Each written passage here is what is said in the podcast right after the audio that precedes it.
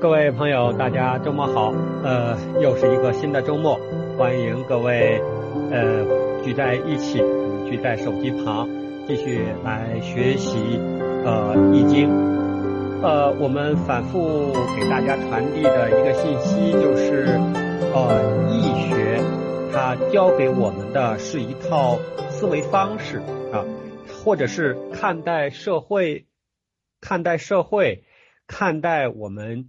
呃，身边事物或者是看待自然的一一种角度，它是用易我们用易学的角度看待世界，和用其他的啊或者比如说我们以现代科技哈呃这个角度来看待世界，它得出的呃思维方式是不一样的。那因为哈因因为人他能够思考啊，所以人的生命它和其他。啊，生物的生命是不一样啊，比他们要更高级哈。呃，所以哈，所以这个人啊，人的思维当中，他具有抽象的思维能力和具象的思维能力。那这种抽象的思维能力是不可小觑的啊。我我个人觉得哈，就是这个抽象能力。它就是能够，它就可以哈，这种抽象的能力，它可以把万事万物关联起来啊，也可以把未把未知的事物和已知的事物关联起来，这都是需要抽象能力的。那么这两种思考的模式哈，或者是这两种抽象思维啊，或和这个具和这个呃，就是这种抽象思维哈，就是把。万事万物关联起来，把未知和已知关联起来的这种思考啊，那么前者体现的是天人合一的思想啊，因为万事万物都有关联，那么人和天地它也是相关联的，这就是天人合一嘛。那后者体现的就是预见未来的能力啊，把未知的。事物和已知的事物关联起来，这就是预测的能力。那万事万物哈，它运行的根本动力啊，就是能量。哈哈，我们用这个还是用这个词儿，或者是用这个角度来表示啊，来表述，就是万事万物它运行的根本动力是能量。那么其实能量这个词就是一个抽象的概念。比如说啊，我们说电哈，电它就是能量了。呃，电已经是能量，它也是一个很抽象的东西，我们也看不见它。呃，但是电它也是能量的某种具体的存有形式。那么电哈，电它能够推动这个呃用电器哈，它这个电它是可以推动用电器的。因此呢，我们说万事万物运行的背后。它一定有一个统一的能量，那一定是有一个统一的能量的。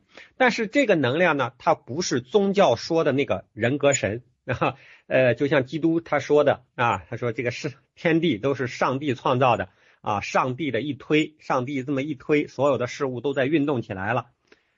呃，我们我们中国的易学，他不认为呃这个能量呃是是宗教里的。啊，那种人格的神，那么因为一旦有了这种人格的神，就有了此岸和彼岸的区别啊。我们人是在此岸的，那么那个神呢，人格的神是在彼岸的。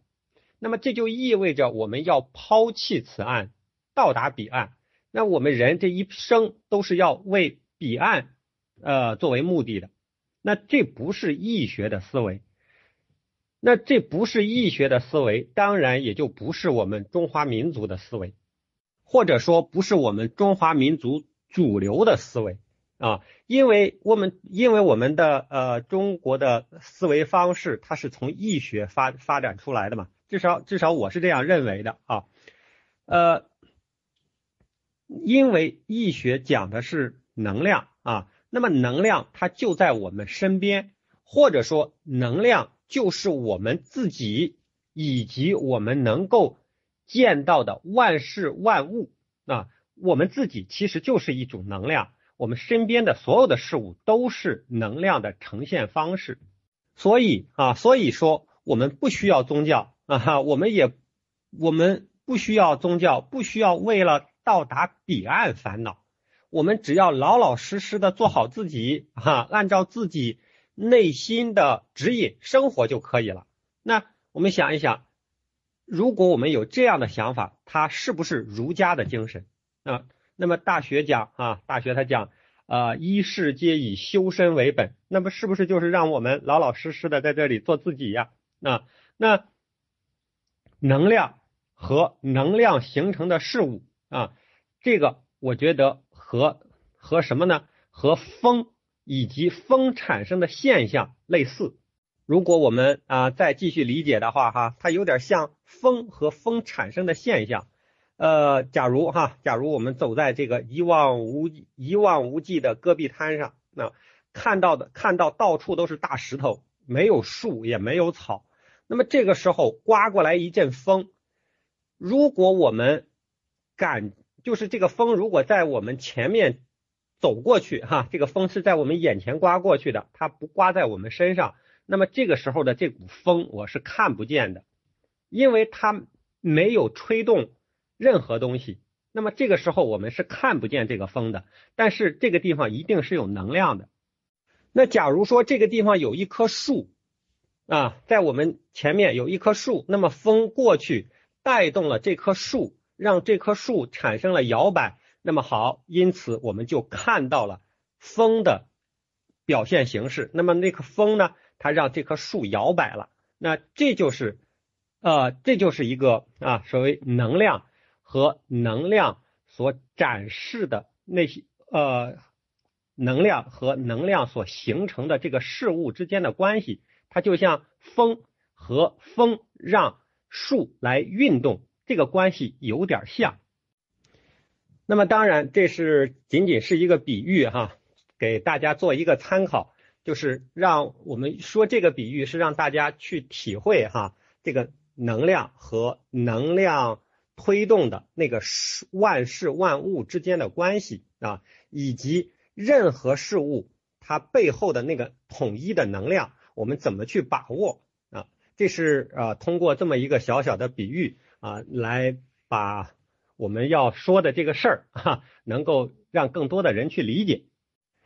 那好，那我们下面就进入今天的系辞传的学习啊。那今天的呃，我们从要从新的一段开开始了啊。那这一段呢，上上来首先是这么几句话啊：天一、地二、天三、地四、天五、地六、天七、地八、天九、地十。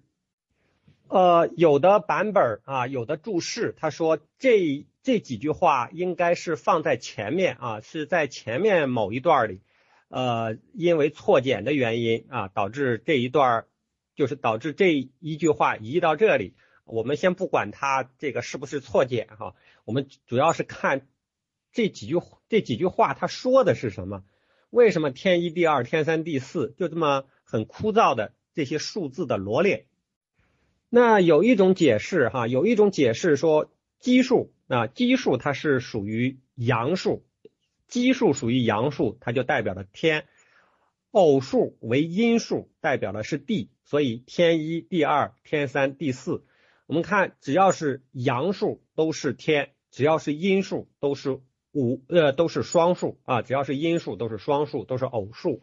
呃，至于说它为什么讲到十？就完了啊，他就没再往下讲，因为我们古人认为到了十就是满了啊，到了十就是满了。还有的还有的呃学者说啊，因为人的手两两只手一边是五个哈，一边是五个手指头，十个手指头正好是一个满的数啊，正好是一个满的数。呃，至于是不是这样，我们也不知道哈，也不知道，只是给大家讲这么一个。呃，角度就可以。至于说这这句话到底是什么意思啊？公说公有理，婆说婆有理啊，这个也真不好说清楚。那给大家发一个图片，大家看一下，这是一个呃河图的呃河图的示意图。大家看到这个河图了，马上是不是感觉这个围棋一定是我们中国人的 哈，一定是中国人发明的，并且它的发明一定是非常早啊？你看它和这个河图就有点像哈。呃，我们看哈，他说这个有一种解释哈，有一种解释说是天一生水，地六成之啊，天一生水，地六成之，成就是成就的成，那么。它是在北边哈，它是在北边，北边也就是在这个图的下边啊，在这个图的下边，就是阳数是一个一啊，阳数是一个一，那么呃阴数呢是一个六，是一个六，它在整个这个河图的最下边，是什么意思呢？就是成啊生和成分别代表了性质和它所所具有的外形。呃，我们不在这个数字上过多的说了哈，因为这个它涉及到可能可能，据我的猜测哈，它应该涉及到应用方面的知识，但是又非常玄妙，我们不能随便瞎说啊。想说一些边边角角的内容，这些对我们理解这个天一地二没有任何意义啊。我觉得这个天一地二天三地四。它涉及到应用，那至于怎么应用，呃，我到现在我也不会，哈哈，遇到的老师也都没有呃解释过。那么我们知道知道这一点就可以。下面我们进入新的文字的学习。子曰：“夫义何为者也？夫义开悟成物，冒天下之道，如斯而已者也。”那开悟哈。这个前面就不用说了哈。子曰：“孔子说，夫义何为者也？就是这个义，它是干什么的呢？呃，前一句呃很容易理解。那么后面孔子他自问自答哈，他说义是干什么的呢？它是开悟成物。所谓开悟是什么？开悟就是指的认知啊，就是认知这个事物。呃，我觉得这个开悟它和格物致知有点类似啊。就是认知这个事物，不断的认知下去，逐渐的把握这个事物，这个具体的事物和其他事物之间的关联，那这就叫开悟啊，这就叫开悟。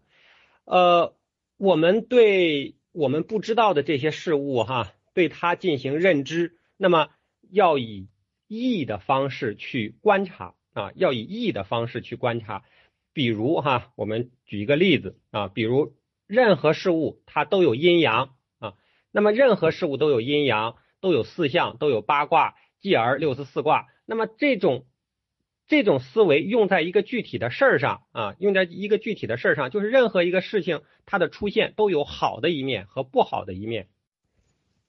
那这就是两仪啊，这就是阴阳。那么四象呢，就是。你这个事情好的这一面里头，它又隐藏了多少的不好？而那个不好的是一面里头又隐藏了多少的好？那这就分成了四象，这又分成了四项。那么再继续分啊，再继续分怎么去？比如说这个好的这里头，它这个不好占有的比例有多大啊？它占有的比例呃不同，那么整个事情的发展也不同。